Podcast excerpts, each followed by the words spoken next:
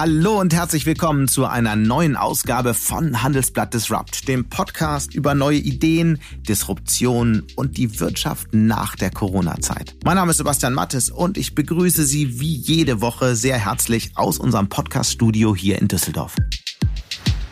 The tech industry is an American success story.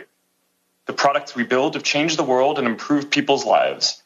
Our industry is one of the ways that America shares its values with the world and one of our greatest economic and cultural exports. Facebook is part of this story.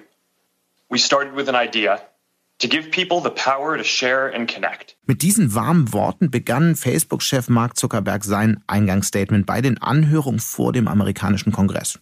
Es ging um die Frage, sind die vier großen Tech-Konzerne Amazon, Google, Apple und Facebook jetzt selbst den Amerikanern zu mächtig geworden? Und auch Jeff Bezos, der Chef von Amazon, dem mächtigsten Online-Händler der Welt, sieht sich vor allem um den Dienst am Kunden bemüht. Customer obsession has driven our success.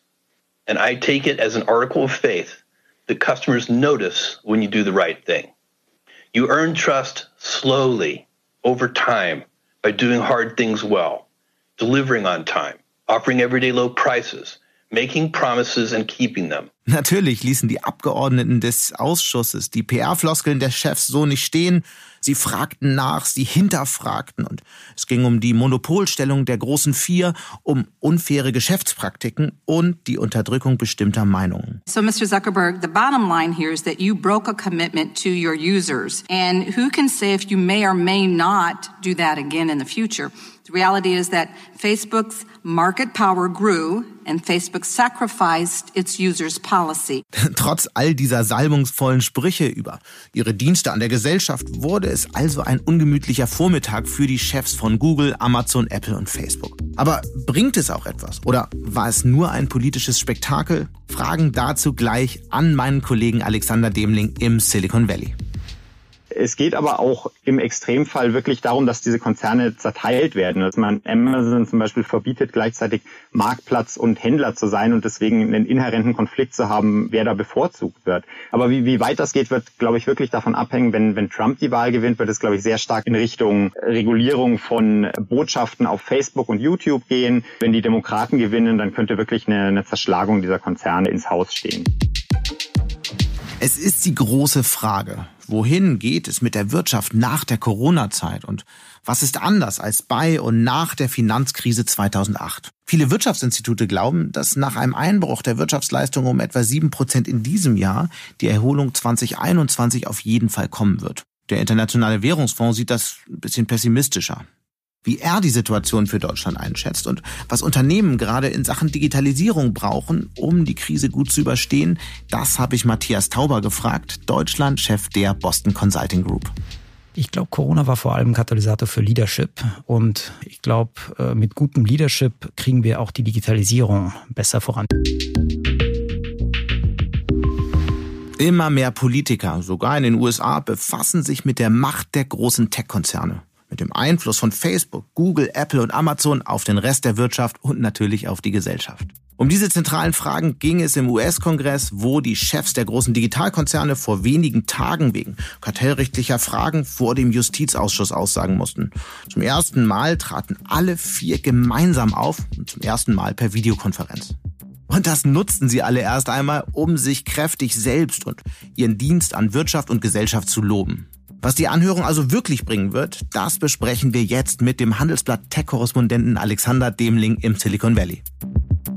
Hallo Alexander. Hallo Sebastian. Gibt es in diesem ganzen Verfahren so die eine Aussage, die dir in Erinnerung geblieben ist? Ja, also der ähm, Chairman, der, der, der Vorsitzende dieses Ausschusses, ähm, hat ein wahnsinnig starkes erstes Statement gemacht zur Eröffnung, wo er sehr deutlich gesagt hat, ähm, was den, was den Tech-CEOs jetzt drohen wird und was er quasi von, von den Vorgängen ihrer Industrie hält.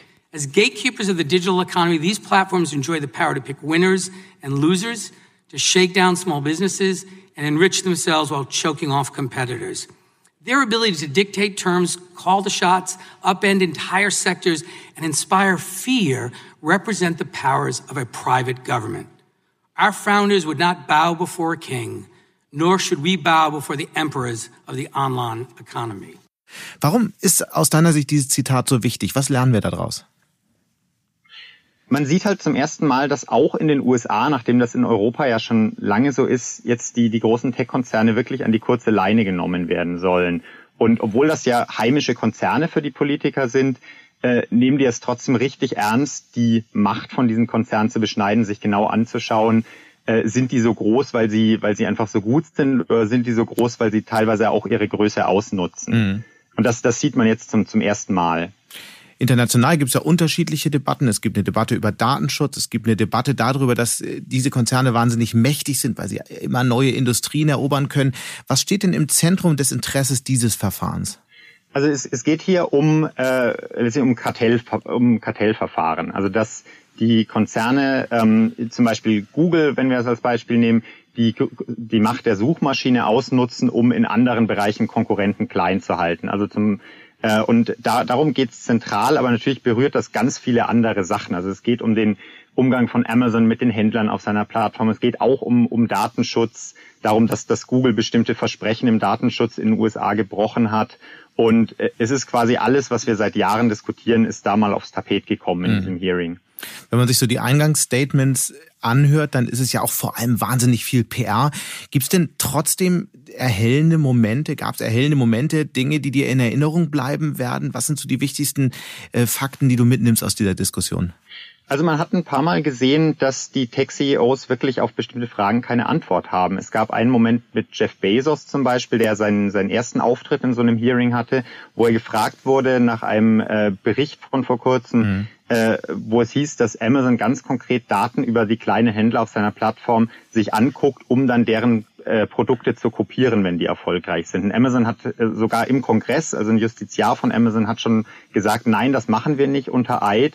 Und äh, Jeff Bezos wurde danach gefragt und hat gesagt, wir wissen nicht genau, ob wir das, ob das mal passiert ist. Wir verbieten das, aber ähm, ich kann Ihnen nicht sicher sagen, ob wir das gemacht haben. Das ist natürlich äh, dass er nicht sagen kann, wir halten uns an unsere eigenen Regeln, ist natürlich schon ein krasses Statement. Und von solchen Statements gab es ein paar, wo die CEOs wirklich ins Schwimmen kamen. Das wird, glaube ich, vor allem im Gedächtnis bleiben, weil diese PR, die sie vorher machen konnten, die konnten sie dort nicht machen. Sie sind quasi sofort, wenn sie ins, ins Labern gekommen sind, sind sie unter, unterbrochen worden. Es ist wieder eine, eine sehr gezielte Frage gestellt worden. Man hatte ja in den vergangenen Hearings, als Facebook, als Zuckerberg schon mal auftreten musste, das Gefühl, dass die Politiker eigentlich nicht so wahnsinnig Ahnung von dieser Materie hatten.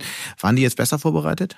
Ja, das, das war eben der große Unterschied zwischen den Fachpolitikern im Fachausschuss, die wirklich, die total tief in der Materie in vielen Dingen steckten ähm, und das andere war ja im Senat, wo im Grunde jeder Senator, ob er jetzt äh, Fachpolitiker für, für Antitrust ist oder nicht, Fragen stellen konnte. Und wir erinnern uns, da gab es den Politiker, der irgendwie Facebook grundsätzlich nach seinem Geschäftsmodell gefragt hat. Ähm, und Mark Zuckerberg dann sagen könnte, naja, wir verdienen Geld mit Werbung, deswegen müssen wir keine Nutzergebühren nehmen. Und das sind natürlich Fragen, die ein CEO liebt, weil sie so einfach sind. Mhm. Und das war diesmal in ganz wenigen Stellen der Fall, dass sie wirklich dass, dass sie äh, ihre PR verbreiten konnten. Aber nichtsdestotrotz ist das Ganze ja auch ein großes politisches Spektakel. Die Republikaner beschweren sich, dass angeblich konservative Botschaften bei Facebook schlechter durchkommen.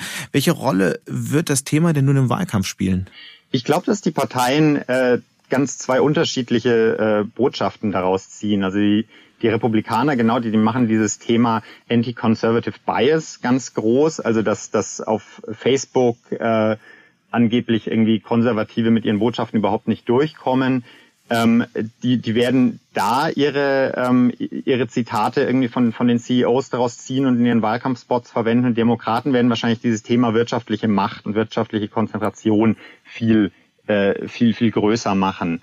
Ähm, ob das dann verfängt im Wahlkampf, ob das wirklich das Wichtigste ist, äh, das wird man dann sehen, weil grundsätzlich sind diese Konzerne ja sehr beliebt. Also mhm. jeder mag es, dass Amazon ihnen in der Covid-Krise äh, äh, weiterhin Pakete schickt. Ähm, deswegen muss man mal sehen, wie, wie gut das tatsächlich verfängt oder ob das eher was für Fachpolitiker ist. Dann lösen wir uns mal ein bisschen von dem politischen Geplänkel. Was bleibt denn jetzt eigentlich? Oder war das einfach nur ein Auftritt, wo, wo alle Seiten, alle Positionen mal gehört wurden und danach äh, machen alle so weiter wie bisher?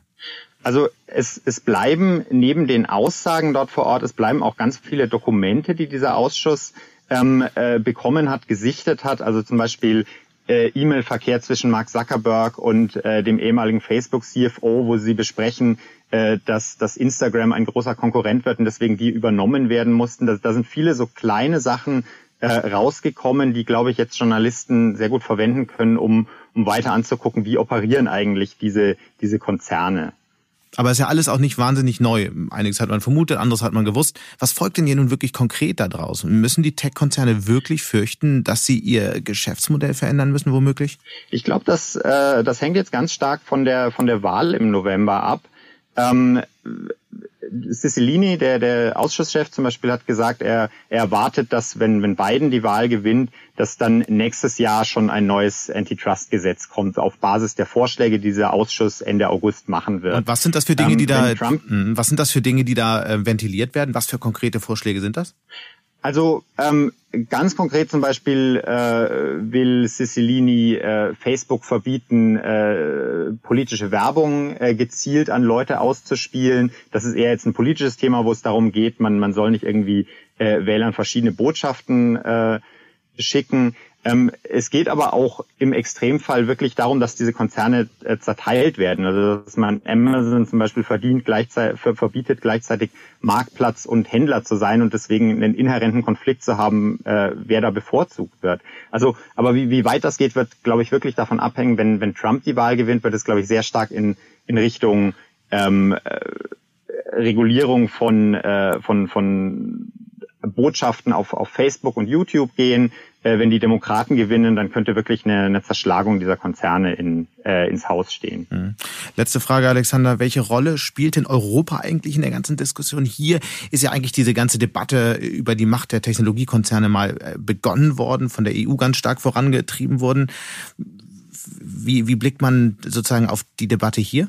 Äh, Europa war absolut das Vorbild. Also das, das sagen auch die ähm, äh, gerade die demokratischen Politiker, äh, dass, dass sie lange sehnsüchtig nach Europa geguckt haben, wie da gerade Margrethe Vestager ähm, das vorantreibt und wie sie lange nicht in in USA lange nicht in der Lage waren, da nachzuziehen. Und inzwischen hat sich das geändert. Inzwischen gibt es viele Verfahren von der FTC, von verschiedenen Bundesstaaten gegen diese Konzerne und das Amerika jetzt wirklich äh, zieht wirklich nach nach Europa. Alexander, wir werden das weiter verfolgen. Wir sind gespannt, was du berichten wirst. Ganz herzlichen Dank bis hierhin und herzliche Grüße. Vielen Dank, Sebastian. Er ist seit gut einem Jahr Deutschland-Chef der Boston Consulting Group. Und in dieser Funktion will er die digitale Transformation der globalen Beratungsfirma vorantreiben und hinterfragt dabei auch sein eigenes Geschäftsmodell. Wenn man sich mit Matthias Tauber unterhält, dann spricht er viel über Datenanalyse, Industrie 4.0 und Blockchain-Technologie. Aber was meint er damit konkret und wo liegen hier die Chancen für die deutsche Technologiewirtschaft? Vor allem aber, wie kommen die Unternehmen jetzt aus dieser Krise? Bild CG hat gerade im Detail untersucht, mit welchen Eigenschaften Unternehmen besser durch die Rezession kommen. Darüber wollte ich natürlich mehr wissen und habe Matthias Tauber zu mir ins Studio eingeladen. Hallo Herr Tauber, schön, dass Sie da sind. Hallo Herr Mattes. Sie sprechen ja mit vielen CEOs und Geschäftsführern. Welche Themen bewegen die denn so in der aktuellen Krise? Ja, zunächst muss man mal sagen, dass es eine sehr bewegte Zeit auch ist, war für die CEOs. Mhm. Und äh, ich habe viele Gespräche geführt mit CEOs im März, im April, im Mai. Und eigentlich, äh, was interessant war, fand ich, jedes der Gespräche hat angefangen mit äh, der Gesundheit und der Sicherheit der Mitarbeiter und Mitarbeiterinnen. Mhm. Ja, ähm, und ehrlich gesagt, ich fand das auch äh, eigentlich recht ermutigend und sehr verantwortungsvoll, fand ich, äh, ähm, von äh, vielen Unternehmenslenkern in Deutschland. Und dann natürlich, ne, das zweite Thema, das die bewegt, ist die Zukunft des Unternehmens. Ja. ja. Wie geht's weiter? Wie komme ich durch? Ja. Und gibt es persönliche Ängste, die die, die die CEOs haben? Ich weiß nicht, ob es Ängste sind. Ich würde es eher Verantwortungsbewusstsein nennen, ehrlich gesagt. Also die Tatsache, dass die anfangen mit, ähm, wie geht's meinen Mitarbeiterinnen und Mitarbeitern, mhm. das zeugt durchaus davon, dass es ehrliches Verantwortungsbewusstsein ist. Ne? Und ich glaube, beim zweiten, beim Thema, ja, wie geht's äh, im Unternehmen eigentlich weiter, da spürt man viel, ehrlich gesagt, viel Mut. Ja, was mich auch, ehrlich gesagt, positiv stimmt mhm. für, für die deutsche Wirtschaft und für die deutschen Unternehmen. Wenn wir das jetzt mal so ein bisschen aus der Vogelperspektive anschauen, was sind denn so strategisch so die zwei, drei wichtigsten Felder, mit denen sich die Unternehmen im Moment beschäftigen? Also, ich meine, in jeder Krise gibt's ähm, ein paar Sachen, die wirklich wichtig sind. Ne? Das eine ist, sie müssen wirklich schnell reagieren auf der Kostenseite, auf der Cash-Seite. Und das Zweite ist, sie müssen dann schon relativ schnell auch umschalten, was sind, wo sind Chancen? Was, mhm. wo kann ich jetzt eigentlich ähm, sag mal, gewinnen nach der Krise? Ja. Und ich finde, bei beiden Feldern haben viele der CEOs auch gelernt aus der Finanzkrise und relativ konsequent ähm, reagiert. Wie ist Ihr Eindruck? Gerade hört man aus der Wirtschaft immer wieder, dass Unternehmen den Fehler machen, dann doch bei Innovationsbudgets zu kürzen. Wie ist Ihr Eindruck? Wird das gemacht? Passiert das? Ja, das ist eine gute Frage. Ähm, also erstmal Fehler passieren natürlich äh, in jeder Krise. Ne? Ähm, das, äh, wo gehobelt wird, fallen Späne. Ja? Und in, ich glaube, es können zwei große Fehler können passieren in der Krise. Das eine ist, sie können bei dem ich sag mal, wenn es darum geht, an den Kosten, am Cash was zu machen, sie können da nicht hart, nicht konsequent genug sein. Das ist Fehler eins. Ja. Mhm. Und Fehler zwei ist, dass sie eben nach vorne ähm, da zu wenig machen. Und da ähm, hat das fällt genau das rein, was Sie eben gesagt haben. Unter anderem, dass sie da an der Innovation zu wenig machen. So, wenn ich da mal reflektiere, wo steht Deutschland da, ähm, dann äh, glaube ich, ist die Antwort teils, teils. Ne? Also fairerweise muss man sagen, das war auch vor der Krise teilweise schon ein bisschen strukturelles Thema. Ähm, also wenn Sie Deutschland nehmen, da hat jedes eins von drei Unternehmen hatte oder drei von zehn Unternehmen hatten, ähm, äh, ich sag mal, Innovation als eine ihrer Top drei Prioritäten. Mhm. In China sind das sechs von zehn. Ja, das war schon vor der Krise ein Thema. In der Krise beschleunigen sich dann solche Sachen. Insofern, ich gebe Ihnen schon da zum Teil recht, na, dass natürlich da teilweise vielleicht auch am falschen Ende gespart wird. Das rächt sich. Ja. Was machen denn Berater in, in so einer Krise? Man hört ja, viele ihrer Kollegen mussten in freiwilligen Urlaub gehen. Ich weiß nicht, ob bei BCG, aber generell in der Branche, weil viele Kunden keine Berater mehr vor Ort haben wollten. Ähm, ja nein, also bei uns, äh, wir haben zwei Sachen gesehen. Ne? Das eine ist, unser Projektportfolio hat sich im, in großer Geschwindigkeit äh, gedreht. Äh, wir haben, sagen wir, vor Corona waren etwa ich sag mal, 10, 15 Prozent unserer Projekte wirklich harte Restrukturierungen. Mhm. Ja? Das ist jetzt ein Drittel. Mhm. Ja? Also das hat sich wirklich in großer Geschwindigkeit gedreht. Und das dreht sich ehrlich gesagt auch jetzt wieder in ganz großer Geschwindigkeit äh, zu Themen hin, äh, wie geht's nach Corona weiter. Also das ist so Themenfeld eins. Themenfeld zwei ist, äh, wir haben natürlich auch, äh, wir haben in Deutschland fast 3000 Mitarbeiterinnen und Mitarbeiter im März äh, in sehr kurzer Zeit ins Homeoffice geschickt ja, und in den Remote-Arbeitsmodus Neudeutsch gebracht. Und das hat fairerweise wirklich gut funktioniert. Aber Kurzarbeit war doch sicher auch ein Thema, oder? Nee, Kurzarbeit war bei uns kein Thema. Also de facto haben die Kolleginnen und Kollegen auf ähm, den Projekten weitergearbeitet und das hatte ich ja eben auch gesagt, das hat eigentlich ziemlich gut funktioniert. Und das ist für uns auch, wenn ich jetzt mal nach vorne schaue, ähm, durchaus auch Chance, weil ähm, damit natürlich das Bild des klassischen Beraters, der vier Tage vor Ort äh, beim Kunden ist äh, und einen Tag vielleicht aus dem Büro raus äh, arbeitet, das kann sich vielleicht auch wandeln hin zu dem hybrideren Modell, wo die Kollegin zwei Tage beim Kunden ist und drei mhm. Tage im Homeoffice ist. Und damit haben wir natürlich auch Chancen auf dem sag mal, auf dem Arbeitskräftemarkt bei Talenten, die das vorher vielleicht nicht ganz so attraktiv fanden. Krisenzeiten sind ja durchaus auch Hochzeiten für Unternehmensberater. Aber was macht BCG jetzt zum Beispiel bei den Unternehmen konkret, außer höhere Rechnung schreiben? Ja, was wir machen ist, wir machen, begleiten natürlich viele der Restrukturierungen, die gerade laufen in Deutschland. Das ist das eine. Aber wir arbeiten natürlich schon auch an der äh, digitalen Transformation, die weitergeht mhm. gerade. Mal ein Beispiel, äh, das wir konkret machen, auch gemeinsam mit unserer Tochter Digital Ventures. Das ist die äh, Safe at Work App. Das ist eine App, die neben der Corona-Warn-App der Bundesregierung ähm, steht und die Unternehmen dabei hilft, ähm, ich sag mal, ja gut durch die Corona-Krise zu kommen. Mhm. Konkret macht diese App zum Beispiel, hilft Ihnen diese App dabei, ähm, das Kapazitätsmanagement in Ihren Büros besser hinzukriegen, aber auch, ähm, ich sag mal, Infektionsketten besser, transparenter, digital nachvollziehen zu können. Also weg von Listen und äh, analogem Nachvollziehen hin zu dem ganzen Thema via Daten und App. Es wird ja viel über die Corona-App gesprochen, die allgemeine, die vor genau vier Wochen veröffentlicht wurde. Über diese App jetzt weniger. Gibt es da irgendwelche Infos? Wie wird die genutzt? Wie kommt das an? Also wir nutzen die App zum Beispiel auch selbst. Ähm, und äh, bei uns äh, haben äh, ein sehr, sehr großer Teil der Mitarbeiterinnen und Mitarbeiter diese App sich runtergeladen. Mhm. Und das Feedback ist durchaus positiv. Also es ist einfach zu benutzen und die Leute fühlen sich eigentlich auch gut aufgehoben damit. Digital Ventures in Berlin, dieser Arm von BCG, finde ich spannend. Da entstehen ja im Auftrag von Unternehmen neue Geschäftsmodelle und sogar Startups, die dann in, in, in Konzerne zum Beispiel eingegliedert werden. Was passiert denn in diesem äh, Digitallabor gerade? Was entsteht da an neuen Ideen? Ja, da passiert eine ganze Menge. Ähm also das eine ist natürlich die äh, Safe at Work App, die ich mhm. geschrieben habe. Äh, Digital Ventures hat äh, gemeinsam mit der SAP und äh, äh, der Telekom auch die Corona One App der Bundesregierung beispielsweise mhm. unterstützt. Wenn ich mal zwei andere Beispiele noch nennen kann, das eine ist ein, ähm, ein Startup, das wir gemeinsam gemacht haben mit dem äh, WWF. Äh, das nennt sich Open Supply Chain und ist ein Blockchain-basiertes Startup, wo es darum geht, Lebensmittel sag mal, nachzuvollziehen, wo die herkommen. Mhm. Ja, ähm, ist pilotiert, pilotiert worden mit äh, australischem Fisch ja, im Übrigen.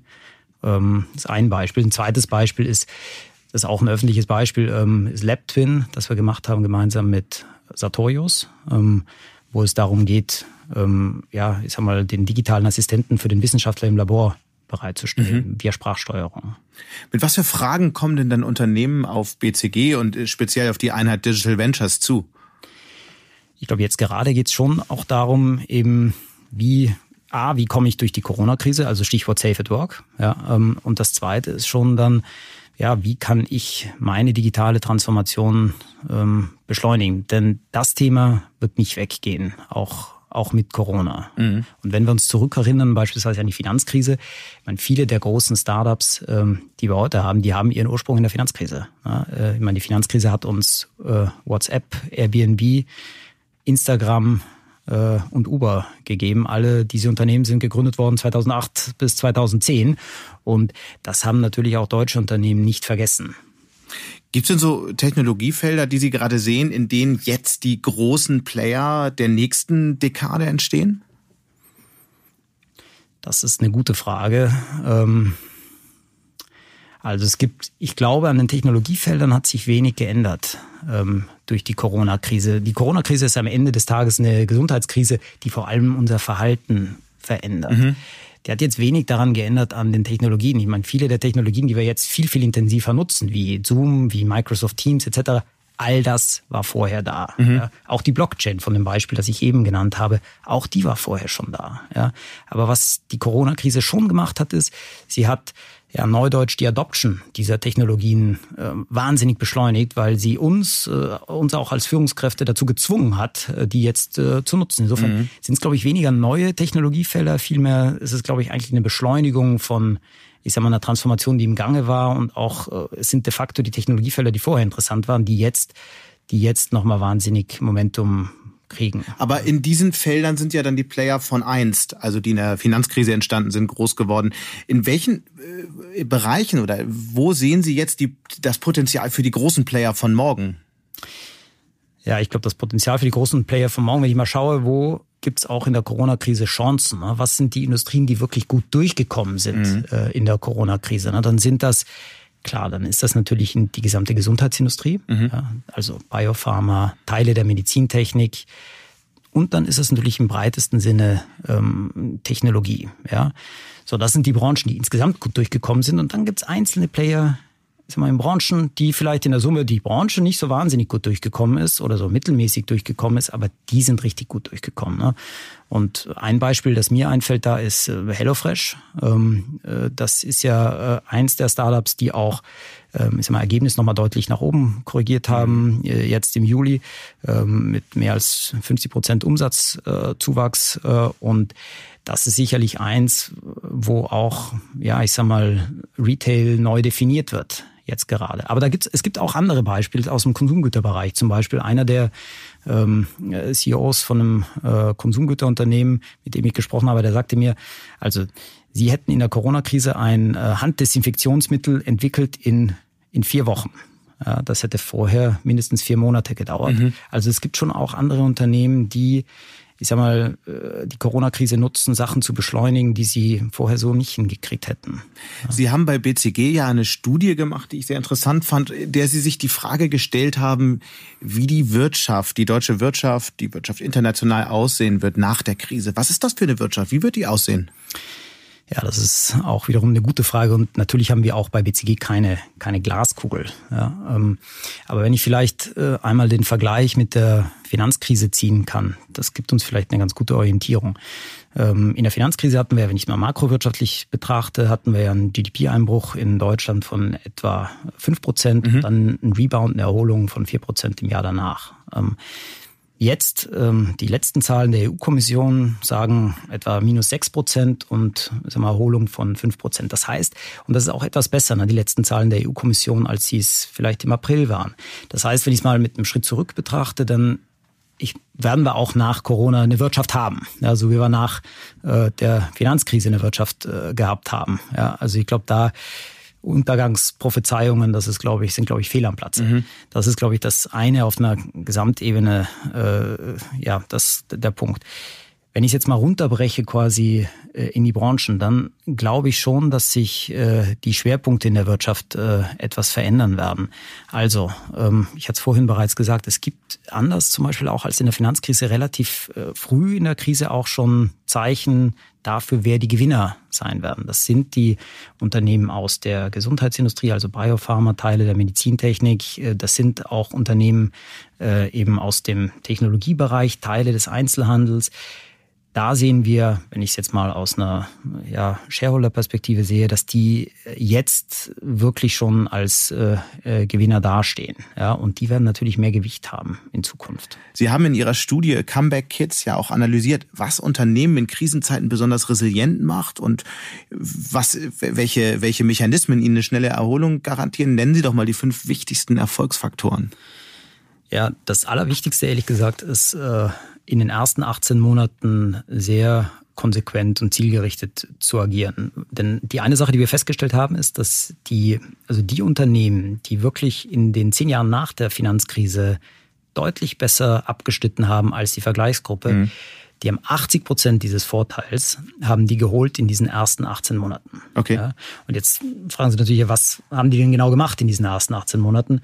Die haben im Wesentlichen äh, zwei, drei Sachen gemacht. Das eine war, sie haben natürlich konsequent an äh, mal, Kosten, Cash etc. gearbeitet. Mhm. Die haben aber dann auch relativ schnell umgeschaltet auf ähm, äh, ja, wie kann ich äh, eben Chancen nutzen, was ist mein strategisches Zielbild und haben das eben nicht vergessen. Zweiteres wird nämlich häufig, geht manchmal ein bisschen unter. Ne? Also sie konzentrieren sich auf Ersteres und denken dann, naja, Job done. Mhm. Ähm, und äh, dem ist eben nicht so, sondern die wirklich Erfolgreichen, die konzentrieren sich wirklich in diesen 18 Monaten voll auf, jetzt kann ich äh, sag mal, Vorteile holen ja, ähm, und machen dann genau die zwei Sachen. Ja, da gibt's ja dieses schöne Zitat auch von, von Ayrton Senna, glaube ich, ist es. Ähm, bei Schönwetter ist es äh, wirklich schwer, auch nur ein Auto zu überholen. Bei Schlechtwetter kann man auch alle 18 überholen. Was waren noch andere Erfolgsfaktoren? Ja, wenn man über weitere, wenn man ein bisschen weiter runtergeht äh, in die Liste, dann ist natürlich auch eins der Erfolgsfaktoren oder jetzt, wenn man an die deutschen Unternehmen, die besonders gut durch die letzte Krise äh, gekommen sind, denkt, es, dann sind das natürlich auch Unternehmen, die schnell internationalisiert haben. Mhm. Ja, also gerade in der letzten Dekade haben natürlich die Unternehmen profitiert, auch die schnell, konsequent äh, internationalisiert haben. Das ist ein Erfolgsfaktor. Ähm, ein zweiter Erfolgsfaktor war schon auch äh, der konsequente, das weitere Vorantreiben auch äh, der Digitalisierung des äh, Kerngeschäfts. Da sind manche weitergekommen, andere weniger weit. Ähm, da ist sicherlich auch noch das eine oder andere zu tun, aber das sind immer zwei weitere Punkte, die da die wirklich erfolgreichen auszeichnen. Aber täuscht der Eindruck, dass viele dieser Gewinnerunternehmen halt dann doch eher nicht in Deutschland sind? Also es sind ja Plattformanbieter wie Amazon, äh, Google natürlich, äh, Netflix, ja. Das sind alles Namen, alles Unternehmen, die wahnsinnig gewachsen sind an der Börse, wahnsinnig an Wert gewonnen haben.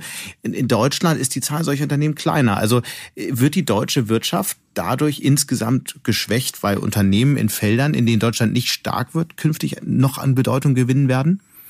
Ich hoffe es nicht an der Stelle. Ähm, ich glaube, wir haben da viel auch selbst in der Hand, ehrlich gesagt. Und ich glaube, wir haben in Deutschland die gute Situation, dass wir ich sag mal, äh, relativ stabil auch äh, durch die äh, Corona-Krise auf der gesundheitlichen Seite mhm. durchkommen. Und das ist, glaube ich, eine Sache, die wir nutzen müssen. Okay, aber dann, dann mal konkret. Was sind denn dann die Felder, in denen Deutschland sich behaupten kann? Weil wir sprechen jetzt, wir, wir haben jetzt über die großen digitalen Player gesprochen. In vielen Bereichen wird Deutschland wahrscheinlich keine Chance haben. Also was sind die großen Wachstumsfelder, wo Deutschland in diesem Technologiewettstreit zwischen China und den USA eine Chance hat zum Beispiel?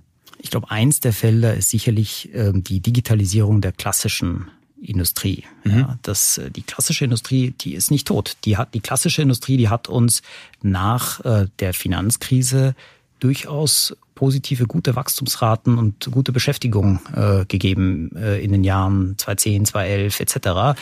Ähm, und ich glaube, was wir nicht verpassen dürfen jetzt, ist die Digitalisierung dieser klassischen Industrie. Okay, aber das wird ja, ich bin da ganz bei Ihnen, aber gleichzeitig wird das ja auch schon seit mehreren Jahren gesagt und gefordert.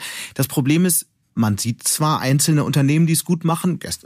Der, der, der Zusammenschluss bei dem Thema Industrie 4.0 von SAP und Siemens ist natürlich eine spannende Nachricht gewesen. Nichtsdestotrotz ist keine große Plattform entstanden, die wirklich neben Siemens zum Beispiel wirklich weltweit noch eine Relevanz hat. Also wo, wo sehen Sie Beispiele dafür, die diesen Optimismus nähern, den Sie haben? Also wenn ich HelloFresh zum Beispiel nehme, dann. Aber da wird ja nicht die, die Industrie digitalisiert.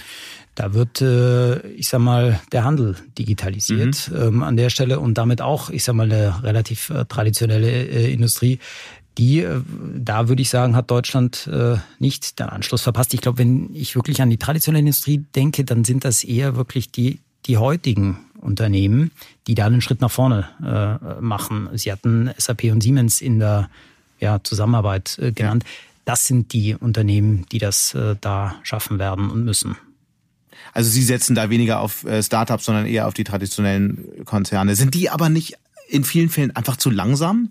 Das hört man ja immer wieder aus den Unternehmen. Also ist das Thema Digitalisierung dieser traditionellen Geschäftsprozesse wirklich angekommen bei den CEOs? Haben Sie den Eindruck? Das Thema ist angekommen. Das ist also ich hatte vorhin gesagt, äh, Top-Prioritäten äh, für die CEOs, das Thema Digitalisierung. Ja, Sie sagen es in jeder Rede, aber, aber handeln Sie auch entsprechend?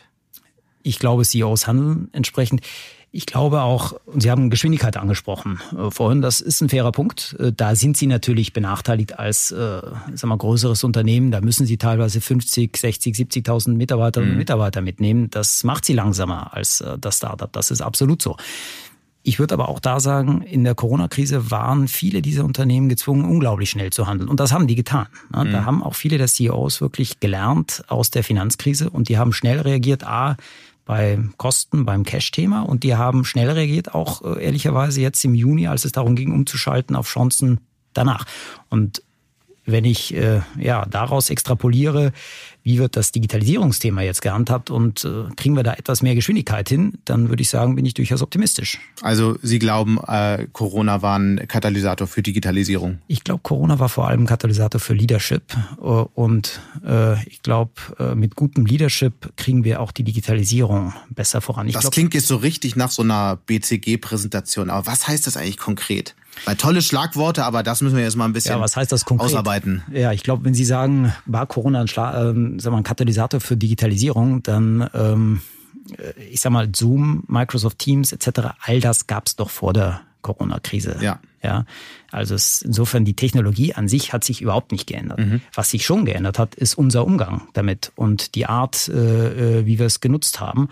Und das meinte ich mit Leadership. Insofern war es schon ein Katalysator für Führungsverhalten, für die Art, wie wir eben diese digitalen Tools äh, nutzen und eben auch ja, verwenden, um das Unternehmen nach vorne zu kriegen.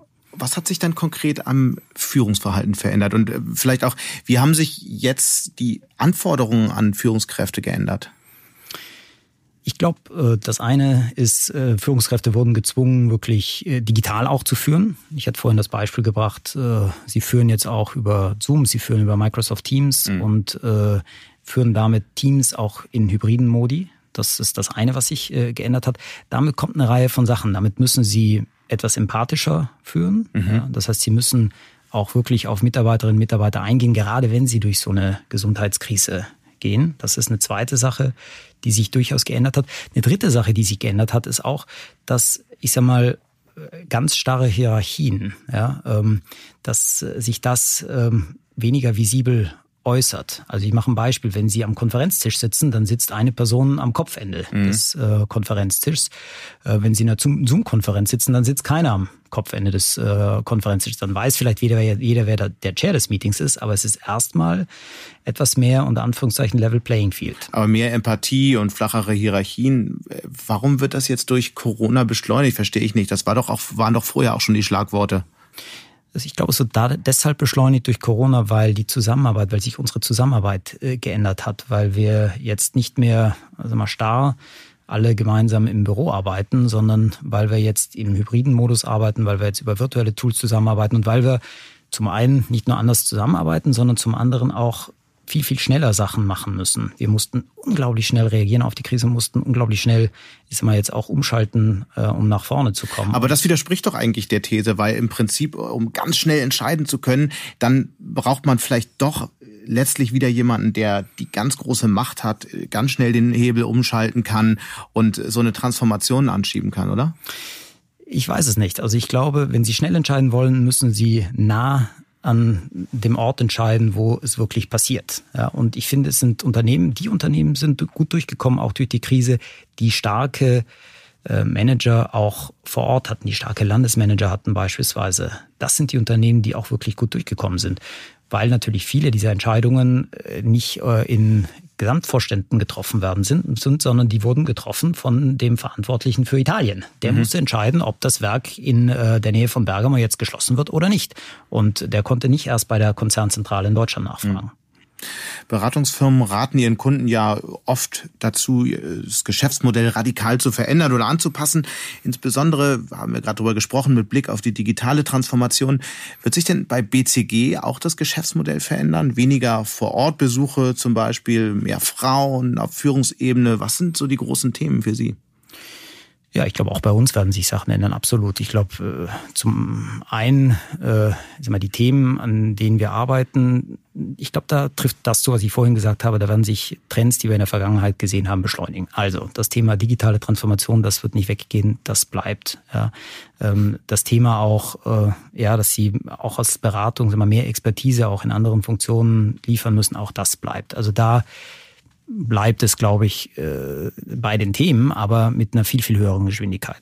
Also doch alles beim Alten? Nicht alles beim Alten, nämlich in einem anderen Bereich. In der Art, wie wir, ich sag mal, diese Dienstleistung zum Kunden bringen, da wird sich einiges ändern. Ich mhm. hatte es vorhin bereits gesagt. Ne? Das heißt, äh, ich glaube schon, dass wir ähm, sehr viel mehr in hybriden Modellen arbeiten werden ja? und dass wir eben dadurch auch wirklich in der Lage sein werden, nochmal ganz neue Talentpools auch für uns äh, zu gewinnen, die es vielleicht vorher etwas ja, schwerer hatten. Das heißt, diese Irrsinnsreisen und äh, 24-7-Einsatz in Hotels leben, also das Beraterleben wird sich verändern oder wie muss ich mir das vorstellen?